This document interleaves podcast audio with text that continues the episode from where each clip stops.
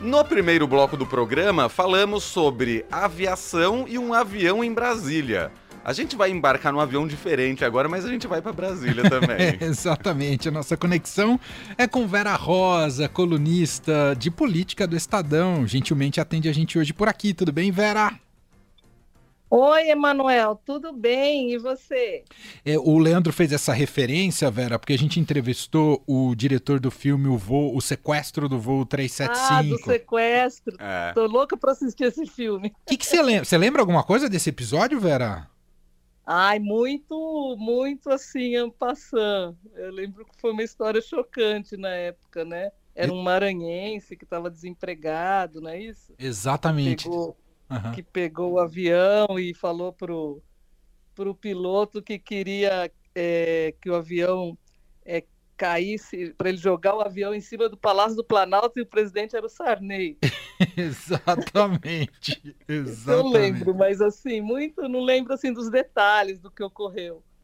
Não, você vai vibrar, porque o filme tem uma reconstituição de época incrível, assim, né? Tem esse contexto esse essa, contexto político né, relacionado à época. O uhum. Sarney tinha acabado de assumir o poder no Brasil, né, na transição para redemocratização do país, não tinha sido eleições diretas, eleições indiretas.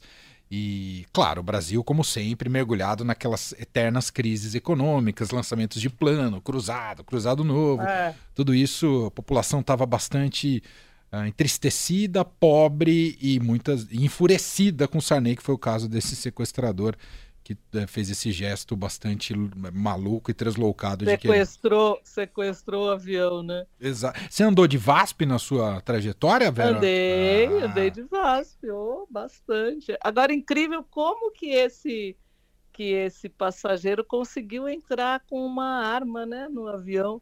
Naquela época acho que não tinha. Não tinha, ele entrou por Confins em Belo Horizonte. Ah. E, e não tinha é, raio-x, né? Então, é, era muito mais tranquilo, digamos, os procedimentos de segurança à época que o mundo não tinha essa essa paranoia é. de alguém poder sequestrar um avião que mudaria completamente é. a partir do, do, dos atentados ali de 11 de setembro de 2001. 11 de setembro, é, exatamente. Aliás, esse é uma boa, um bom debate que o filme traz. Se a gente tivesse tomado lições de segurança depois desse caso brasileiro, talvez a gente tivesse evitado 11 de setembro, Vera. De alguma maneira. É verdade. É verdade. Eu sei que eu estava lendo alguma coisa sobre essa história e eu lembro que o Estadão cobriu muito assim essa, esse sequestro do avião. É isso.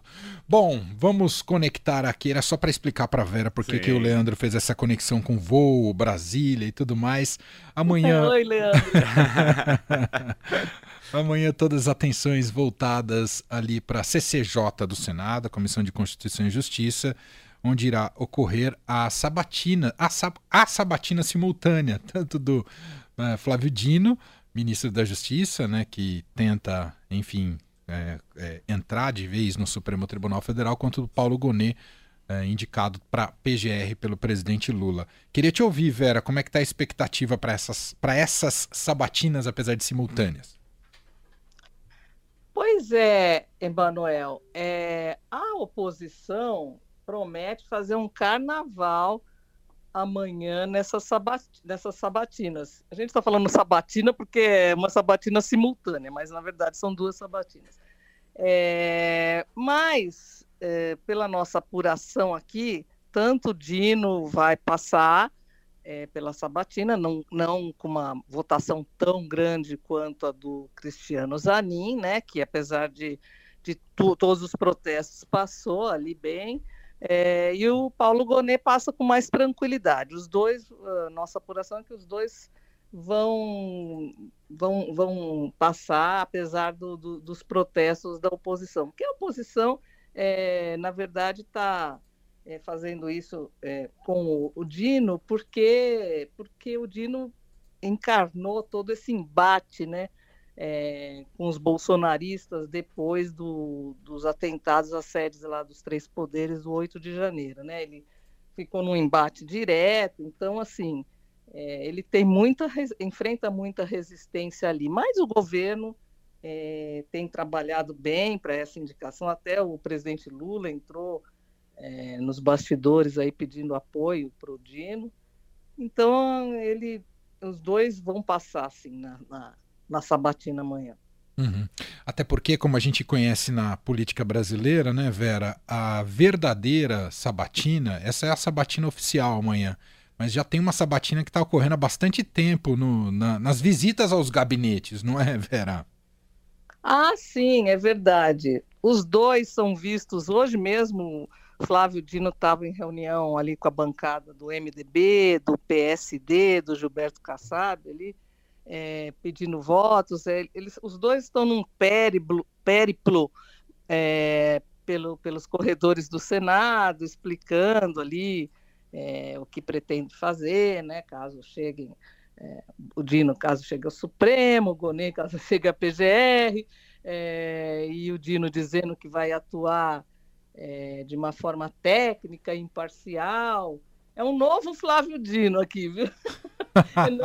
ele, não, tem. Eu falei hoje com o ministro do Supremo, ele estava dizendo, Vera, mas o Dino é aquele Dino do embate mais. Isso era uma contingência do cargo dele. Agora é um novo Flávio Dino, é um Dino juiz tal.